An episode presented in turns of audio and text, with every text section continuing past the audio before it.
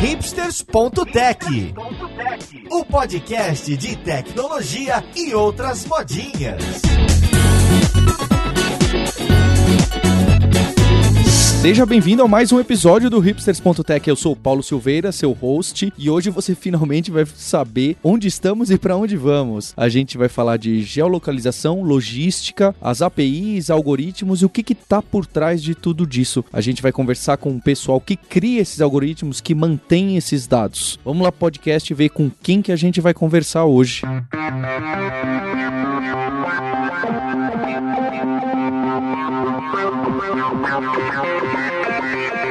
E hoje aqui no estúdio com a gente eu tô com o Fred Rohagen, que é cofundador do MapLink. Tudo bom com você, Fred? Tudo ótimo, Paulo. Obrigado por ter vindo. E junto com ele eu tô com o Roberto Marim, que já esteve aqui no podcast e hoje é CTO do MapLink. É isso, Marim? Isso aí, Paulo. E do outro lado do computador, dessa vez não na Filadélfia, diretamente de João Pessoa, eu estou com o Maurício Linhares. Como tá as coisas aí, Linhares, na sua terra natal? E aí, aqui tá tudo muito bom. O pessoal tá dizendo que tá frio, né? Tá 20 graus, tá todo mundo tirando o moletom do guarda-roupa. Tá engraçado.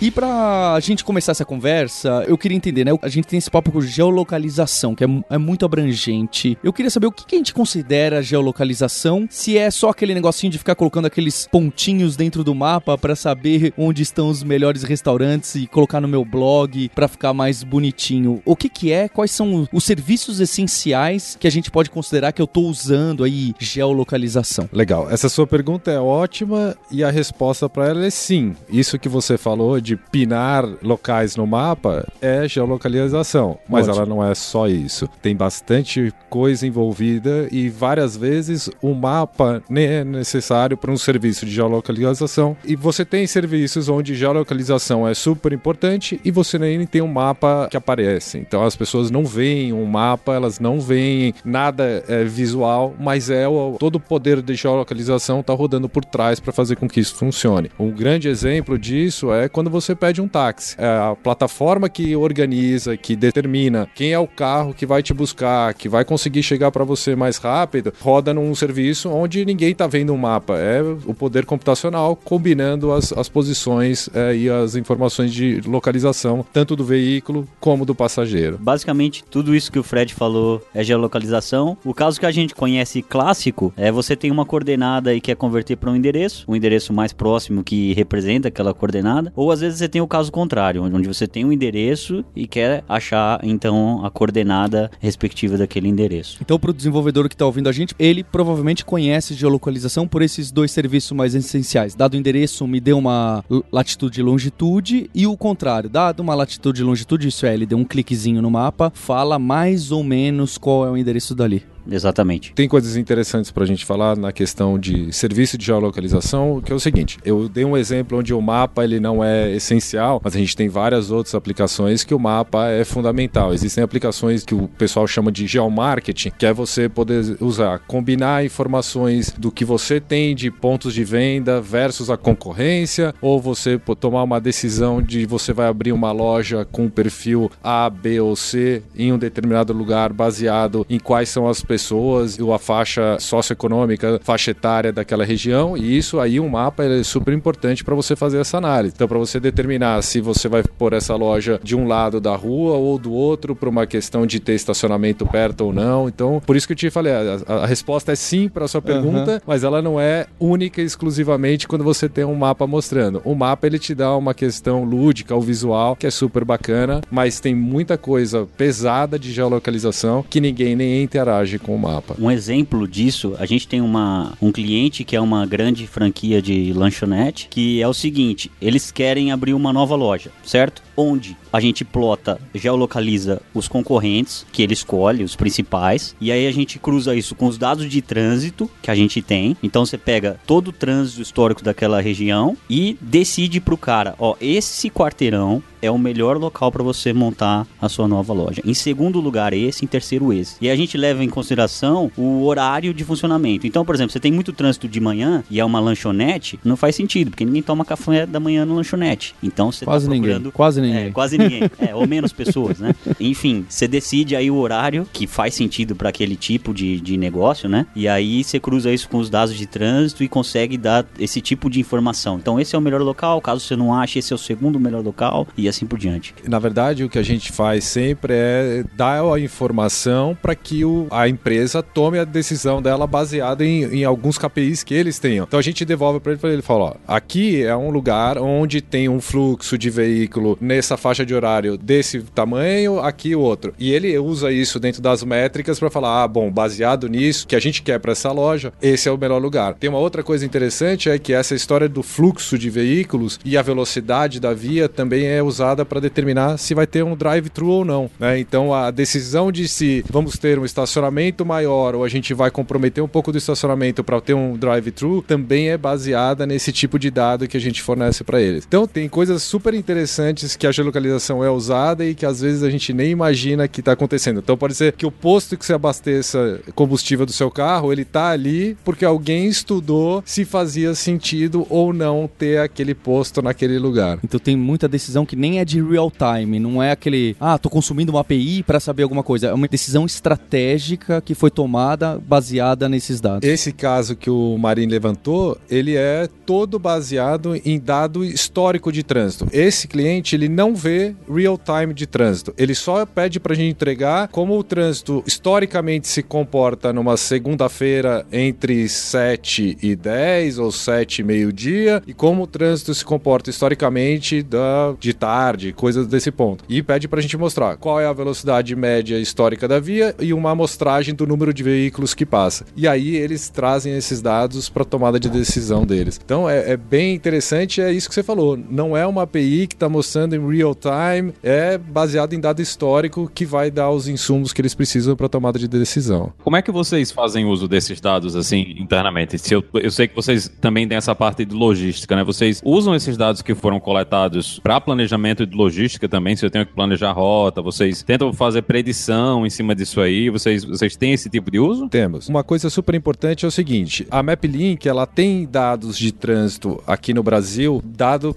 é, baseado nas parcerias que elas têm com as empresas de rastreamento. Algumas empresas de rastreamento e alguns aplicativos de táxi compartilham com a gente a posição anônima e a velocidade de veículos, tá? Então a gente não sabe se é o carro do Paulo, do Zé ou do Henrique, nem se é uma Ferrari ou um Fusca, mas a gente sabe que aquela é uma unidade veicular que está em movimento. Então essa é a primeira coisa que a gente tem. Então a gente usa esses dados para montar primeiro a camada de informação de trânsito e aí a gente faz a, a aplicação em cima das nossas ferramentas. A gente não usa só isso, né? A gente licencia a base cartográfica de um provedor que já vem com algum tipo de informação e o que a gente faz é combinar esses dados para a gente ter o máximo de dados possíveis na hora de fazer um cálculo de uma rota, de fazer alguma coisa de trânsito preditivo, por exemplo, né? Então, que é eu estou roteirizando com D-1 e eu consigo falar mais ou menos como é que o trânsito vai se portar naquele dia seguinte e com isso faço a organização das distribuições. É porque pra gente que é leigo, a gente tem aquela impressão que ah, o, a geolocalização é aquilo que o Bing e o Google oferece pro desenvolvedor pro feijão com arroz. Mas o, o mínimo que eu li a respeito e tal, você vê que é uma quantidade de fornecedores e players e plataformas enorme e muitas vezes trabalhando em conjunto, não é? Você não tem exatamente um concorrente, você tem um- uma outra empresa que trabalha mais ou menos em, em outra parte que, e aliás, você precisa dela pra completar e você poder prover os seus serviços. É, essas empresas elas, elas concorrem entre si, mas muitas vezes elas precisam umas das outras para poder. Então, por exemplo, o Google e a TomTom, por exemplo, são empresas que competem em algumas coisas no mundo, mas o Google continua licenciando base cartográfica da TomTom em algumas regiões. Por exemplo, são ofertas similares muitas vezes. Então, essa situação que você falou acontece o tempo inteiro. Não tem ninguém hoje que a gente poderia dizer que tem o end-to-end dessa história. O cara tem todos os insumos proprietários dentro de casa para solucionar o problema. Tem um monte de coisa que são combinadas. Porque não é só um problema de ter uma plataforma que tenha todos os algoritmos e serviços. Além disso, ele precisa ter todo o conteúdo que é enorme. Por exemplo, tem também. a questão, ah, pode ter alguém que fala, não, tem um cara que tem tudo, mas aí de- imagem de satélite. Tem duas, três empresas no mundo que conseguem te vender imagem de satélite em alta precisão pra, ou na precisão que as pessoas querem para usar, como tem o Google Earth ou o Google Street View, né?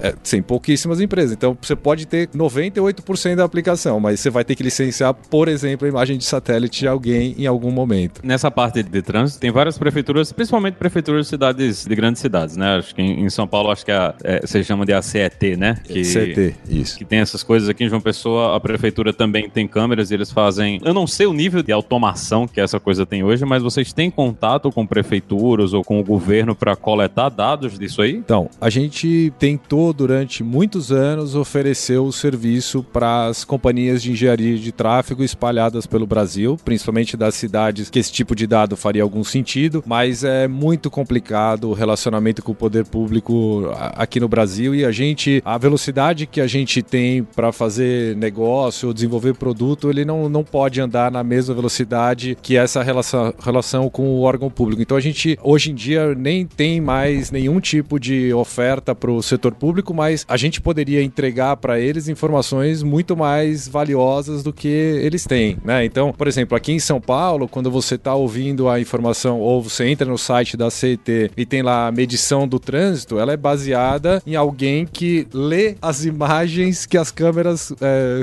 a, pô, as ima então ele conta quantos quarteirões estão congestionados, daí ele tem lá uma métrica de quantos veículos tem e ele cria um cálculo de tantos quilômetros de. É mais de... ou menos como os Flintstones faziam exato, Exato, exato.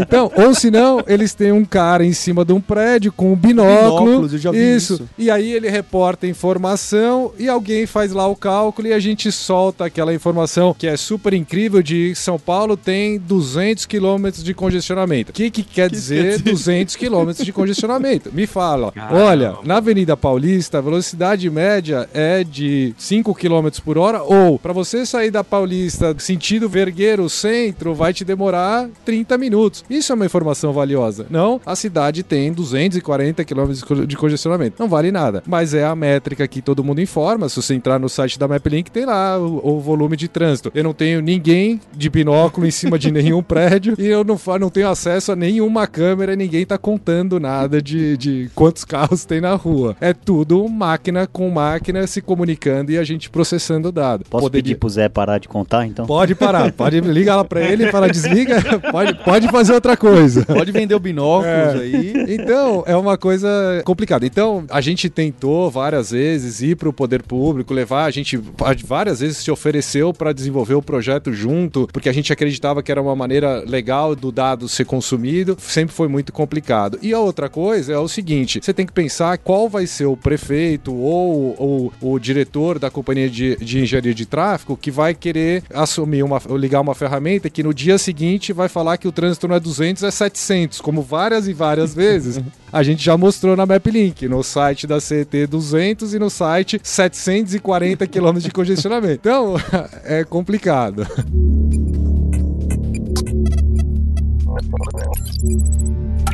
Deixa eu recapitular em relação aos serviços mais triviais que acabam aparecendo recorrentemente como necessidade das empresas que são clientes de vocês ou de outras empresas. A gente falou esse de transformar latitude e longitude no endereço e o contrário, né? Dado o endereço, latitude e longitude. Acho que dois outros que apareceram aqui de alguma forma é dado dois pontos, dois endereços, eu quero saber a melhor rota ou uma rota qualquer até. E também essa que o Fred citou, até preditiva. Amanhã eu vou fazer esse caminho quanto tempo eu vou levar? Só para eu ter uma ideia de quando que eu tenho que sair, se eu vou precisar de um carro a mais ou se esse carro vai ser suficiente. Então esses me parecem ser serviços que muitas empresas têm necessidade e que os desenvolvedores estariam aí procurando uma API para consumir. Que outros serviços vocês enxergam que falam, poxa, todo mundo liga aqui na MapLink ou todo mundo liga lá, sei lá em qual outra empresa que fornece esse serviço para resolver esse problema que é muito frequente em todo mundo que faz entrega ou que faz alguma outra coisa com endereços e mapas? A gente também oferece vários serviços e produtos de logística que endereçam vários desses casos aí que você comentou, Paulo. O ano passado a gente fechou um acordo com uma empresa francesa, então a gente adquiriu uma empresa francesa de logística que tinha um software de logística e basicamente o que esse software resolve é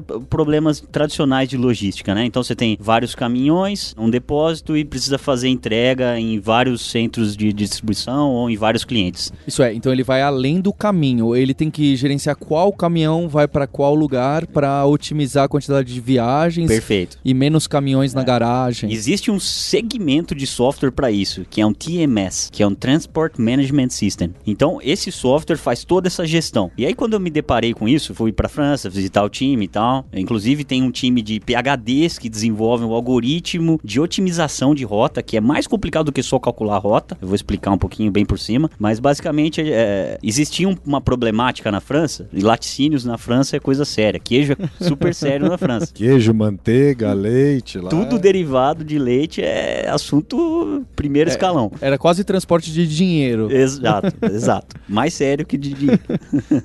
e aí, por exemplo, você vai coletar o leite na fazenda X, certo? Só que essa fazenda produz um leite que você consegue chegar no queijo uh, camembert. Eu nem sei pronunciar. O Fred é mais fluente que eu aqui no- nos queijos. Para você produzir esse queijo, você precisa pegar esse leite, beleza? Só que se você pegar o, o leite do Roquefort primeiro, ele contamina o leite do, do camembert. Você não pode. Eu não sei a ordem exatamente, mas eu sei que um leite pode contaminar o outro e aí você não consegue mais produzir o seu produto final. Então, pensa no software que tem que gerenciar isso. Não só decidir qual caminhão vai para qual fazenda, mas qual a ordem das fazendas e qual recipiente que vai ser utilizado do caminhão para armazenar aquele tipo de leite. Então, isso é uma E em problemática cima disso, você tem que adicionar a questão de lei trabalhista, né? Porque o motorista lá tem um limite de tempo que ele pode dirigir seguido. Então, e se aquele caminhão, por questões sanitárias, né? Tem- a gente tem que pensar que é o seguinte: essa empresa que a gente comprou na França ano passado, ela é uma empresa de 25 anos. Ela surgiu para resolver esse problema da coleta e de distribuição do leite, mas numa época onde a-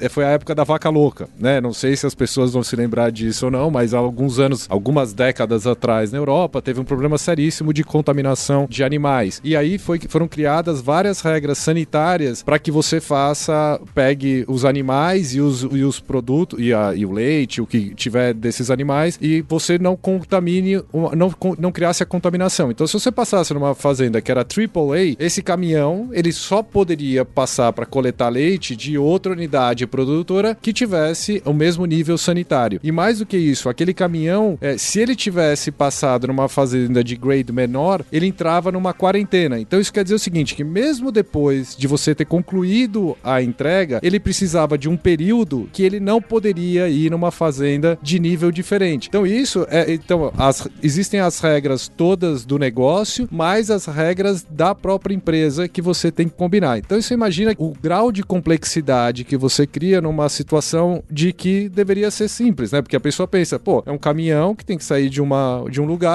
pegar leite num monte de fazendinha naqueles lugares bucólicos da França e levar para uma unidade que vai pasteurizar e vai criar o produto e vai depois sai para distribuir. Mas só por causa dessas regras todas do produto, de, que- de qual era o, o, o insumo final e também das regras sanitárias, o- teve que se- ser criado um software que é um monstro, né? É, de- em termos de, de quais os SLAs todos que você precisa respeitar para fazer alguma coisa que alguém que olha de fora acha que é super simples. E isso, obviamente, trouxe pra gente, o Roberto vai falar um pouco, Marinho vai falar mais um pouquinho pra gente disso, mas isso trouxe pra gente um conhecimento e um poder computacional, um poder de ferramenta que a gente consegue trazer e aplicar isso hoje para um monte de outros negócios de forma muito mais rápida, porque a gente já solucionou esse problema, continua trabalhando nesse algoritmo já há muito tempo e a gente consegue aplicar essas, esses problemas para outras coisas, né? Porque essa questão de restrição, se você tira da equação que você está falando de leite, ou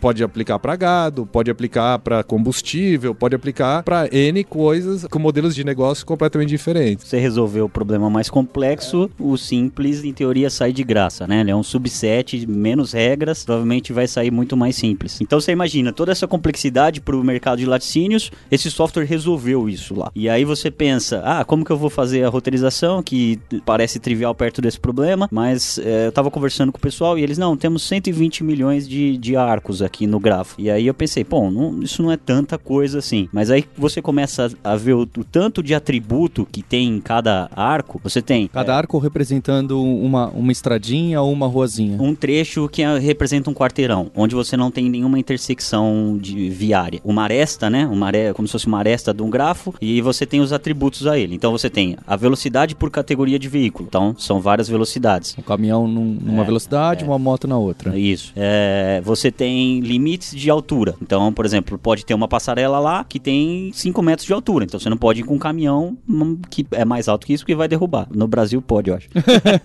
você tem trânsito histórico atribuído a essa aresta também. Você tem di direção, sentido. Você tem um sentido que às vezes muda, né? A, a, gente tem no Brasil uma via que de repente, num determinado horário, ela muda de, de direção. Isso acontece. Você tem restrições horárias. Pode ir caminhão? Pode, mas só depois das 10 e até as 3 da manhã, ou X. Mas as regras de negócio da empresa, né? As arestas então, que importam para aquela empresa. Porque pode passar leite lá ou não? É, ou aquele motorista, ele tem capacidade, ele pode continuar dirigindo esse período todo porque ele já está dirigindo há algum outro tempo. Esse caminhão, ele tá liberado para passar nessa via por alguma outra questão. Então, você imagina que daí aqueles 120 milhões de arcos que é para é o mapa da França esse, né? Que não, Europa, Europa. Europa inteira. Combinado com todas essas restrições, vira uma é um, um negócio de louco. É bem exponencial. E aí você tem, sei lá, empresas super grandes que a gente tem clientes desse porte, vários depósitos. Então, vários caminhões vinculados nesses depósitos, 50 caminhões. Então, você pode ir para Bélgica partindo de Angers, na França, ou você pode vir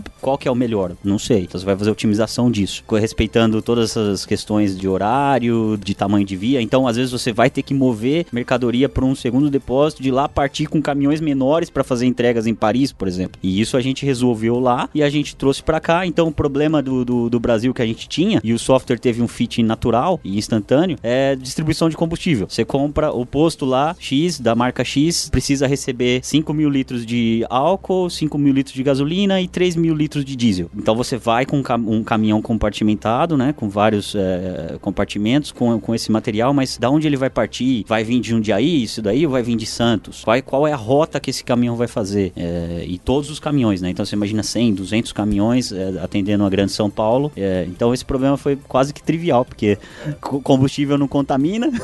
Você tem algumas restrições só de via que você pode transportar ou não, mas é, não chega nem perto do nível de 40 SLAs que você pode ter uma coleta e distribuição de leite. Que é perecível e um monte de outras Exato, restrições. É. Como é que foi para vocês integrar essa solução nova com o que vocês já tinham, né? Porque vocês compram uma empresa lá na França, outra cultura, outra língua. Como é que foi essa experiência? Aí? Ela não foi ainda, ela tá sendo aqui. o Marinho é, nunca foi tanto para, nunca imaginou que ele ia tanto para França. Eu muito, eu acho que no ano passado eu devo ter ido umas 15 ou 20 vezes para França. É um problema bom para se ter. Né? Ah, né? depois da quinta vez não é mais tão bom não. É, aqui, é, porque principalmente que lá na Map Link é startup life, né? Tem viagem de executiva, não, bicho, é econômica, chega lá, pega um Uberzinho, estação de trem, é, é, é pancadaria. Não, mas falando sério, uh, tem sido uma experiência pra gente super interessante. A gente tá tendo contato com desenvolvedores de altíssimo nível, acho que o Marim pode falar um pouquinho disso. Essa questão do time de pesquisa operacional, a gente tem quase 12 pessoas, acho que são é, próximo disso, dedicadas à questão de pesquisa operacional para ajudar a gente no, na, na aprimoração desse algoritmo. Mas existem questões da barreira cultural que, obviamente, estão acontecendo. A gente, por exemplo, nessa época do ano, a gente está com 5 horas de diferença. É, agora a Europa está entrando no verão e o verão para eles é um, é um período super importante de verdade, né? Imagina que esses caras passaram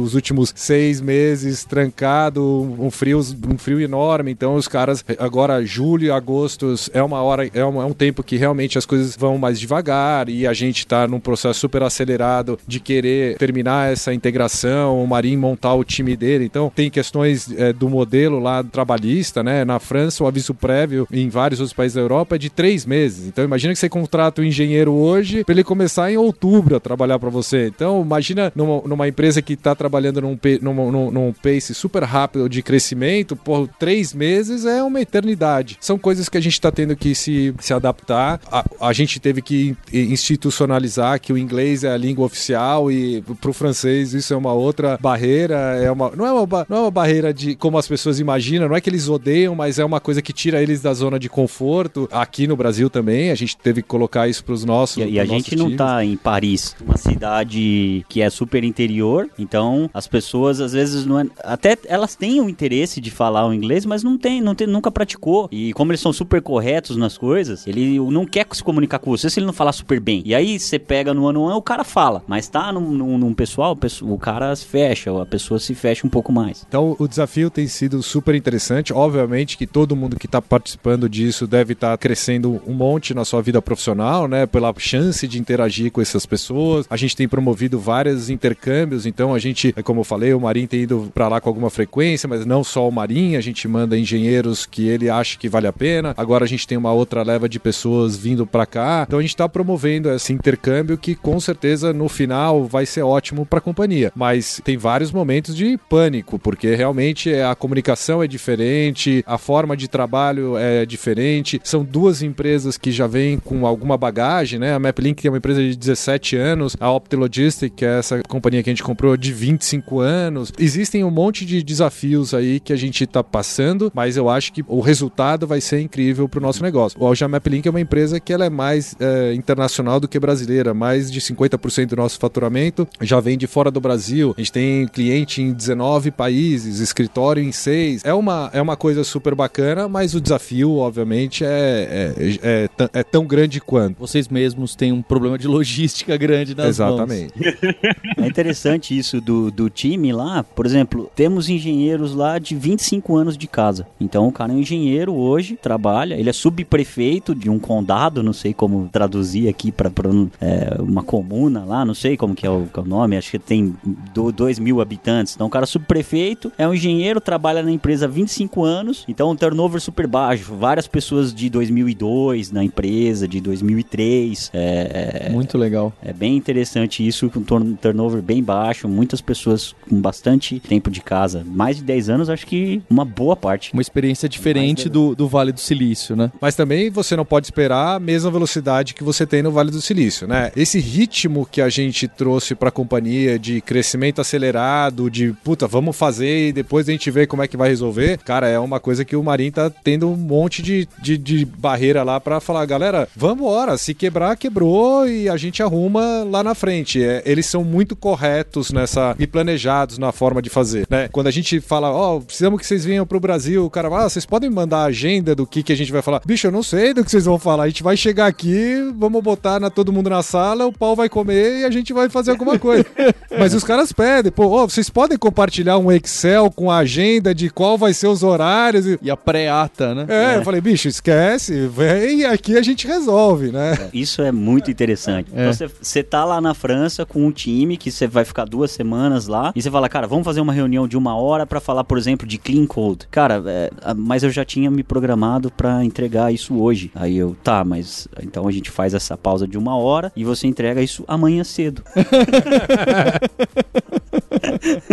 não porque você é tá porque me atrapalhando. Não, porque mudou. Não pode mudar as coisas assim, sem informar, com muita antecedência. Isso é um barato, assim. E aí depois que entende a necessidade, eu falo, cara, mas eu não vou estar tá lá amanhã, por exemplo. Esse hoje é o último dia que o Fabrício tá aqui, o engenheiro que a gente levou. Ele tá disposto a fazer hoje e a gente já esperou. É, é hoje. Vai rolar, gente. mas ao mesmo tempo, eu acho que a gente tem, com certeza, vocês sabem disso, a gente tem muito a aprender com eles. Com, com certeza. Com isso com que é- certeza. É. é. eles são super. É, a, a gente tem várias coisas culturais engraçadas que a gente tá vendo, que é, por exemplo, que a gente marca reunião para qualquer coisa. Cara, lá, reunião, se você fala, marcou uma reunião, é porque você tem alguma coisa para falar. Séria. E é bom que você tenha a pauta e você tenha lido qual é a pauta da reunião, porque é isso. E outra coisa, entrou na sala, começa. Não tem, oh, e aí, o Verdão jogou ontem, quanto tá a temperatura?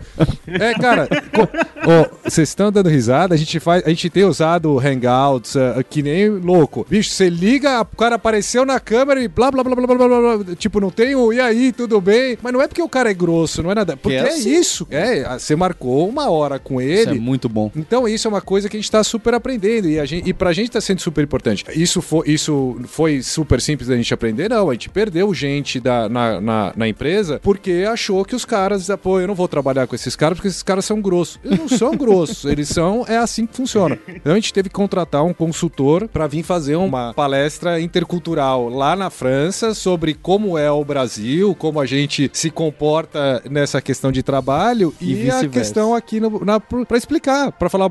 Outra coisa, os caras não entendem parabéns pra você. Aquele reunião no final do mês pro aniversário antes do mês, cara, os caras não entendem do que que que vocês estão fazendo. Vocês são loucos, cara. Então, e a gente, uma das coisas que a gente falou, pô, vamos promover uma questão de cultura, vamos fazer o aniversário antes do mês lá na França também. Bicho, a mulher falou assim, meu, a, a mulher, a moça que, que fala, é a, é a, ela é a, como se fosse a ombudsman do- dos empregados, ela voltou e falou, gente, isso Não não, vai vai, funcionar aqui, não façam, que vai ser constrangedor. desistiu. No fim do ano tinha um lance que a gente queria fazer uma, uma comemoração, juntar todo o time, levar no boliche, qualquer coisa. E aí o pessoal do, do, do nosso RH acho que comunicou lá pro dia 10 de dezembro. Pô, até o dia 19, 20, vamos fazer alguma coisa, sem condições. Agora só pra lá pra semana do dia 15 de janeiro. é um boliche extra horário do, do, do trabalho. E aí rolou, acho que foi dia 17 de, de janeiro, mandaram as fotinhos, tava todo mundo feliz. Mas tinha que ter planejado, vai me avisar com uma semana, duas de antecedência? Não, um mês pra rolar o boliche. Se você perguntar tá errado, eu vou falar que não tá. É, Realmente, tem vezes que você fica 10 minutos numa reunião aqui, você não entrou no assunto que você tem na reunião. Lá não existe isso. E é melhor, as coisas são. A, a- a reunião é mais curta, mais produtiva, e todo mundo sai com to-dos e não fica naquela coisa. Coisas acionáveis, é, né? é, é. Mas é, são partes engraçadas desse. E esse dessa- do, do trabalho é muito interessante, É. porque é muito foco também. Eu tenho certeza absoluta que com o time que a gente tem lá na França e teve durante muito tempo, eh, se a gente tivesse isso no Brasil, nem com os melhores engenheiros, a gente não teria construído, nem perto. O software é gigante e o time não é gigante. Eu nunca vi isso no Brasil, em todas as empresas que passei. É realmente impressionante. Claro que tem algumas outras questões, a gente tem algumas coisas para melhorar, mas a gente tem muito que aprender nessa questão de foco e de, cara, tá escrito que tava pra ser feito, vamos fazer. É, que eles questionam muito também, por quê? Mas por quê? E também quando o cara entende, ele entendeu, entendeu? Não tem dúvida. A gente tem muito de, ah, entendi, e depois questiona. Então isso eu acho, acho bem interessante. Ele já questiona no começo, depois ele se compromete Questiona e muito. acabou. Não ele volta questiona mais. muito. E às vezes você fica até meio. Por que, que ele tá Poxa, perguntando? nossa, precisa tanta ênfase nisso? Aham. E aí depois, quando você explica, explica, não entendi. E aí quando entendeu, não, não entendeu mesmo. Leva adiante, é um barato.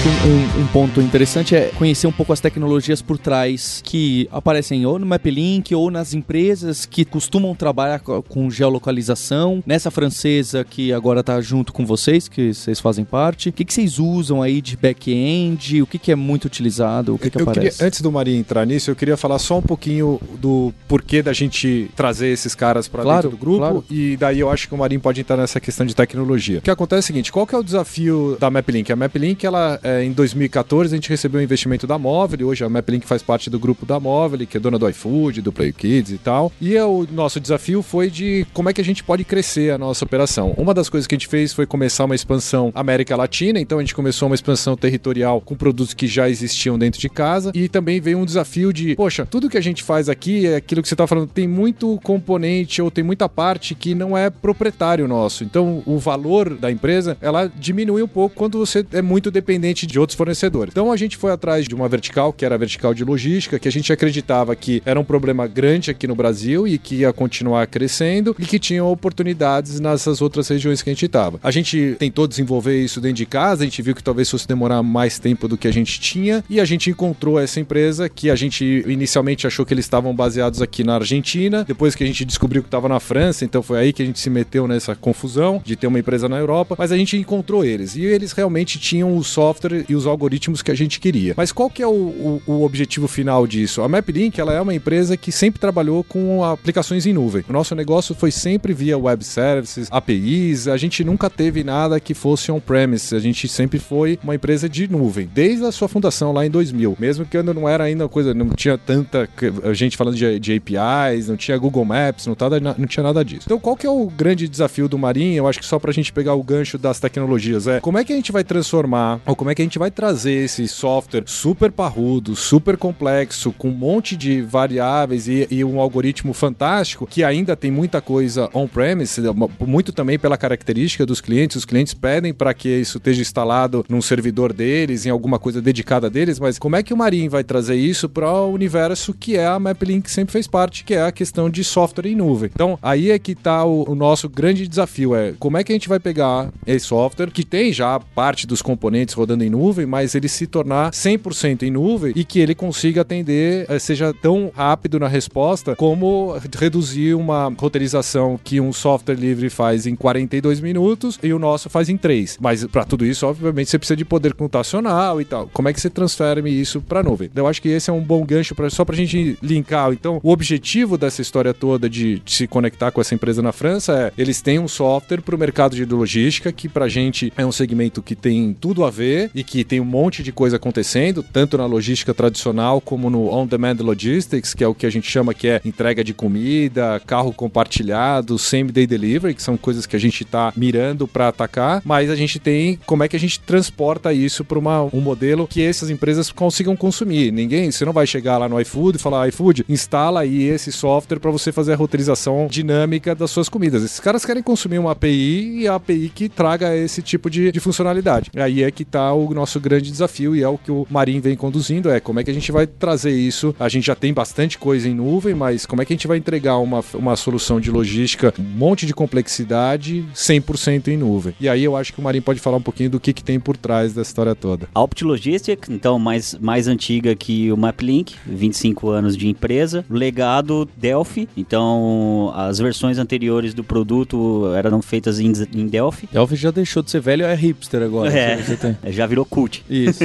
é, e aí a, a, nova versão, que foi o, o, o time da França decidiu isso em 2012 e tal, tudo em Java. Meu legado aí é Java, então é, então é um software em Java, super gigante, como eu já mencionei, muita coisa on-premise que a gente tem que instalar lá no, no, no, Porque imagina o seguinte, esses caras têm uns SLAs complicados, você tem 100 caminhões para sair, ou 200, ou 300, várias entregas. Se tá sem internet, tem que funcionar. Se tá sem energia, tem que funcionar, com o gerador lá vai ligar o computador e tem que sair as entregas. Isso não pode não acontecer. Você perde um dia de operação, ou uma hora de operação. É uma multa é, sem noção. É, uma multa gigantesca, atravanca tudo o processo de entrega de uma empresa de um porte desse, então é uma coisa super séria. Eu acho até que para é, talvez o Fred não fique super feliz, mas a grande verdade é que a gente precisa evoluir a internet de verdade, assim, mais coisas precisam acontecer. Então talvez esse seja essa é sem dúvida a nossa visão e a gente quer mirar nisso, mas eu acho que muitas coisas precisam evoluir aí pra gente chegar no 100% onde a gente tem tudo é, na nuvem, né? Pra própria empresa ter confiança nisso e a gente também ter confiança de fornecer esse serviço com qualidade e um, um software as a service aí na, na nuvem. Mas enfim, então é um software Java, ele é tão complexo que não dá para rodar no browser. Ou pelo menos em 2012, quando a gente começou a desenvolver ele, não dava para rodar no browser. Então, qual que foi a decisão? Vamos usar o SWT do Eclipse. Então, ele é um desktop, alguns web services por trás, né? Mas basicamente é um, é um, é um, é um client, é um, é um software desktop que você instala na fábrica e tem mais uma porrada de coisa, um database gigante, você instala todas as estruturas de mapas com as restrições de mapas para aquela empresa. Local. Local, on-premise, é, Esse já é um problema bem grande, é, né? Isso já, então assim, a gente tem um processo, isso é um TMS, como eu disse anteriormente, então é um software complicado, pensa, ele integra às vezes com SAP, então você tem um RP por trás que às vezes popula e cruza informação, você tem férias do caminhoneiro, pensa, é uma coisa muito complexa, você tem às vezes vários provedores de transporte, então você tem vários provedores de transporte para você, além do seu... Sua frota. Da sua frota. E aí você tem, por exemplo, um, um esquema de bidagem, um esquema de, por exemplo, favorece esse essa transportadora eh, caso não tenha da minha frota. Então, assim, é, é bem complexo, né? Enfim, isso é um premise. A gente está tentando trazer. Os algoritmos agora já rodam na nuvem. Então, todos os clientes estão conectados na nuvem? Não. A grande maioria está conectado no seu uh, data center local. Mas a gente gente tem alguns clientes rodando no modelo híbrido. Então, parte do software roda local, que é essa parte desktop, e outra parte roda na nuvem. Clientes que não têm um SLA tão rígido ou que podem arcar com alguma latência ou com algum problema ou que tem mais de um link, enfim, a gente estuda esse caso e nosso time de pré-venda e de deployment ajuda a gente a tomar essa decisão. Mas enfim, então, falando de tecnologia, Java, simples, esse, é, esse é o cenário da França. E legado em Delphi que a gente não, não toca mais. No Brasil, a MapLink, ela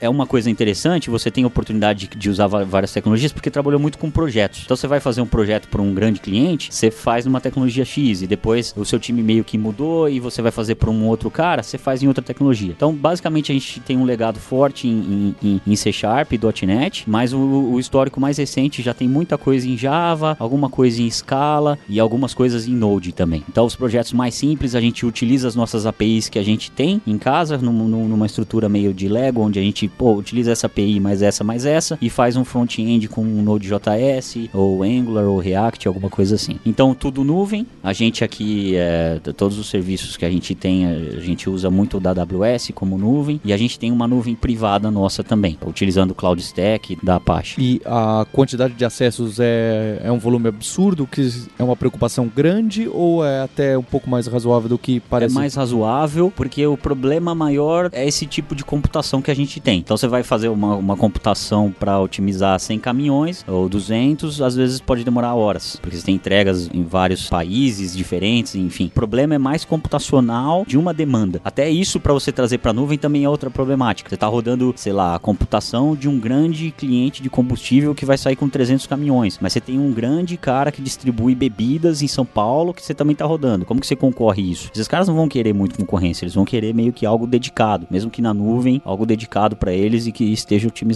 Esse também é um desafio grande que a gente tem. Mas agora a gente tomou a decisão de seguir com Java e o maior software que a gente tem é esse, esse software que a gente adquiriu francês. E é a nossa maior base de código e a maior base de código também viva e que a gente quer prosseguir. Então faz mais sentido a gente ter mais pessoas com conhecimento nessa plataforma para a gente conseguir evoluir, ter o efeito sanfona, né? Posso migrar parte do time para atacar esse problema. Quando o problema já foi resolvido, eu utilizo essas pessoas porque têm conhecimento na mesma tecnologia aqui ou ali. Então a gente está indo no feijão com arroz que funciona, bastante Java, Node para quando faz mais sentido. Simples, simples, mas tentando fazer a coisa andar.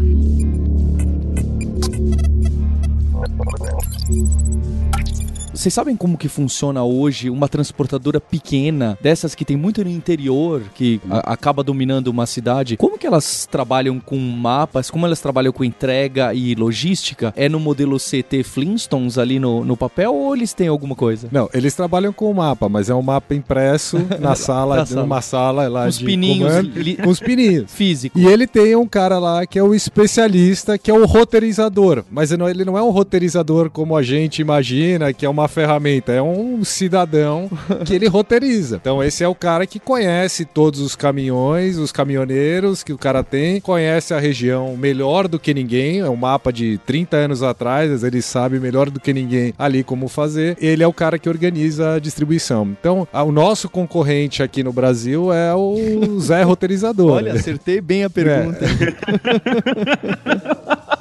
ano passado eu tava aqui no verão e tava muito quente, né? Eu queria comprar um ar-condicionado e fui num grande e-commerce brasileiro procurar um ar-condicionado, porque eu estou acostumado, já, já tô muito mal acostumado, né? Lá no tal do grande e-commerce brasileiro, a data de entrega do ar-condicionado era 45 dias úteis. Uhum. Vamos lá, aí não necessariamente o problema é uma falta de, de ferramenta de roteirização, pode ser de disponibilidade do produto e o, ou o cara te vendeu uma coisa que ele não tem e vai lá e compra o estoque. Mas a questão é o seguinte, do, vamos falar, é, só para matar essa história da, da, transportadora pequenininha, eu vou falar um pouco do e-commerce brasileiro que tem coisas interessantes. A transportadora pequena é isso, o cara usa zero tecnologia, a gente tem uma ferramenta que custa 50 reais por mês, que o cara poderia usar, fantástica, não usa. Tem um cara lá que é o cara que faz o despacho das rotas, ele conhece, e mais do que isso, na hora que ele entrega pro caminhoneiro as, as notas na ordem de entrega. Ele fala, ah, pô, obrigado. O cara vira, bota as Na notas na ordem dele e vai fazer a distribuição, porque ele tem que passar, vai passar na casa da namorada um, vai tomar um café com o primo dele que tá na outra cidade. Ele faz, é ele que organiza. Então, cara, o transporte é, é realmente é muito precário. Já a questão do e-commerce, o que acontece é o seguinte: a gente Profissional no, no outro sentido. é, é, então, o, o- o e-commerce é o seguinte: a gente tem tentado é, ajudar esses caras de algumas maneiras. A gente tem um projeto lá que é fazer o enabler do, do same day delivery, né? Mas o same day delivery de verdade, que o cara peça em qualquer hora do dia e ele receba no mesmo dia, e não, ah, se você pedir até o meio-dia, eu te garanto entrega até as 10 horas da noite ou até o meio-dia do dia seguinte. E a gente falou com algumas empresas. Então, primeiro é o seguinte: o e-commerce não é ele que opera a entrega. O e-commerce ele é um marketplace, ele faz a venda e depois ele contrata alguém para fazer a distribuição. Então, ele não tem o, o controle total dessa cadeia. Poucas empresas de e-commerce têm uma transportadora própria. E mesmo esse cara que tem a transportadora própria, ele ainda tem um, um pouco de aversão de trazer a tecnologia e mudar alguma coisa que já está estabelecida. Porque na hora que você põe um software como esse, o nosso software e vários outros softwares de mercado de roteirização, eles podem te pegar a sua planta de centro de distribuição baseado com o histórico de entregas que você tem ou onde estão as suas maiores concentrações históricas de entrega e te falar se aquele centro de distribuição está no lugar certo ou errado. Ele pode falar, olha, se você mudar o seu centro de distribuição 20 quilômetros para esse lado, você vai conseguir atender muito mais gente de forma muito mais eficiente e muito mais barata. Não necessariamente alguém quer, de novo, quer ter essa informação ou tem tempo, porque você tem que pensar o seguinte, tem muita coisa, outras prioridades acontecendo, esses caras têm que resolver problema de fraude, esses caras têm que resolver problema de concorrência, né? Porque o mercado é super competitivo e ainda não é para ele uma barreira essa questão da entrega, não é o maior problema que ele tem. Ele ainda tem outros problemas para resolver. E aí isso acaba ficando um pouco para trás. Isso aqui no Brasil, se você for ver fora, por exemplo, você vê o que a Amazon faz. Outro dia eu tava lendo um negócio super interessante que é o quanto a- Amazon roubou de market cap de outras companhias no mundo nesse último ano. A gente tá falando de 69 bilhões de dólares que as outras empresas enxugaram por causa de coisas que a Amazon fez. Então, esses caras, por exemplo, eles estão super preocupados com isso, né? Então, pô, na Amazon você não tem nunca, eu acho que não deve ter nenhum produto que demora 45 dias para entregar. Acho que nem deve ter essa combinação de números de prazo de entrega na Amazon, na Amazon. Mas então, eles estão Cabe olhando no Integer. não, Tá? eles estão super sério nessa questão do Amazon Fresh, do Amazon Prime, que são coisas que você recebe em questão de horas na sua casa. E como é que você está organizando isso? Você tem que ter uma, um software super parrudo, uma inteligência enorme, combinando previsibilidade de pedidos e tudo mais para que você consiga organizar. Então, o que eu acho é que aqui no Brasil a gente ainda está um pouquinho distante da situação onde a prioridade do e-commerce vai ser encurtar prazo de entrega. Pelo menos essa é a visão que a gente tem quando a gente se depara para falar com esses caras. É, acho que faz sentido, porque até culturalmente me parece. É claro que é uma preocupação quando eu vou comprar alguma coisa, a data, mas eu não diria que é a prioridade número um. A gente não tem esse costume. Lá fora que eles já estão brigando com faca pra ver quem entrega em 4 ou 5 horas, começa a virar uma outra coisa. É, a, gen- a- a nossa preocupação principal acaba sendo o valor ainda, porque ainda se varia muito, né? Nos Estados Unidos você meio que não olha o valor, você simplesmente vai na Amazon e compra. Então, é, às vezes você até sabe que tá um pouco mais caro, mas é, Vai entregar mais rápido, você tem o tal do Prime. É, é. o que E tá você dando sabe que vai funcionar, você sabe. O que pra gente tá sendo muito bom também com essa experiência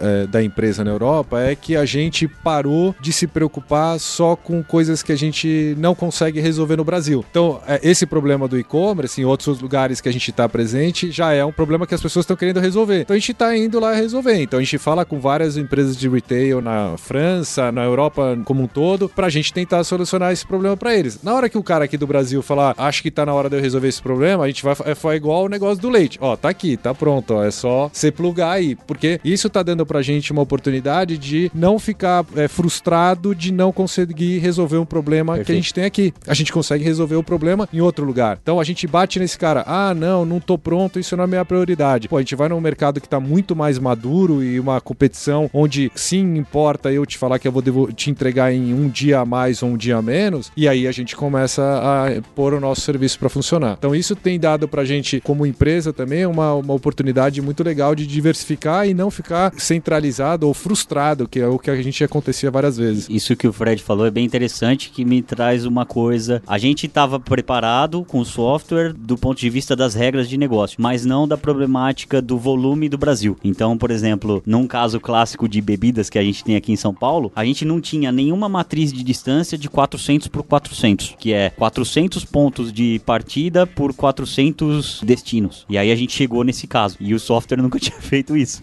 porque não é uma realidade na, na França. Então é engraçado isso. Que bom que a gente vai estar preparado do ponto de vista de regras e etc. Mas o Brasil traz outros problemas, né? Outras dimensões. volume, outras dimensões. E aí a gente tem que estar preparado também. Então a gente tem os dois casos, né? A gente tem o país que está menos preparado, mas que tem uma demanda muito maior, e o país que está mais bem preparado, que a gente pode já ter um problema muito mais bem resolvido e mais bem solucionado. Mas nesse caso, só rapidinho para falar da pequena transportadora, o Fred mencionou que a gente tem um produto que atende esses caras pequenos e a gente tem, a gente vende até super barato, tem planos de 50 reais, etc. Mas o que é bacana é isso. Uma das possibilidades, até para otimizar esse cara, cara que é pequeno, a gente vende o pedágio, o trecho de pedágio exato que esse cara deveria seguir. Então ele não vai conseguir mais visitar a namorada número 3, porque a praça de pedágio da Dutra tá paga, ele tem que passar por ali. E ele vai com o vale pedágio certinho. Então, isso é uma coisa que traz muito profissionalismo até pro cara que é uma pequena transportadora, e aí ele começa a ter margem de diferença das outras transportadoras, o cara pode crescer, né? Essa questão do pedágio é, uma, é um exemplo clássico de uso de geolocalização sem a questão do mapa envolvido. A gente faz o cálculo do roteiro que ele vai fazer, calcula quais são as praças de pedágio que ele vai passar, calcula quanto ele tem que comprar, ele faz a compra através de um web service conectado com essas empresas que vendem pedágio e ele já sai com o caminhão abastecido na tag com o valor exato que ele tem para fazer aquele certo roteiro, sem nenhum mapa aparecendo em lugar nenhum. Então eu falo, ó, o Paulo, o motorista Paulo vai sair de São Paulo, vai até Vitória e ele vai fazer esse trajeto, porque esse é o trajeto que a gerenciadora de risco autorizou. A gente calcula todos os pedágios que tem e já devolve né, na sua tag, fala, ó, tá lá, motorista Paulo, já tá carregado aqui com 1.100 reais, que é o que vai dar de pedágio para você chegar até o seu destino.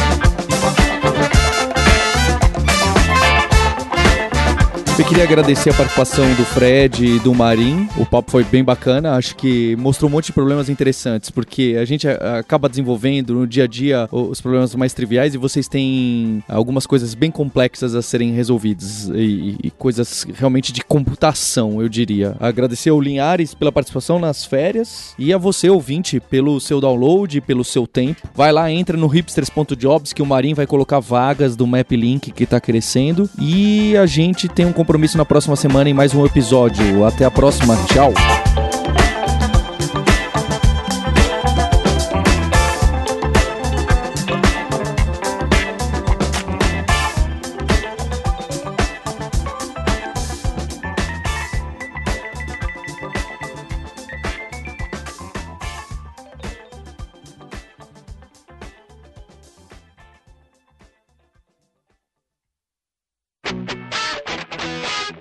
Você ouviu o hipsters.tech, produção e oferecimento alura.com.br, cursos online de tecnologia e Kaelon, ensino e inovação.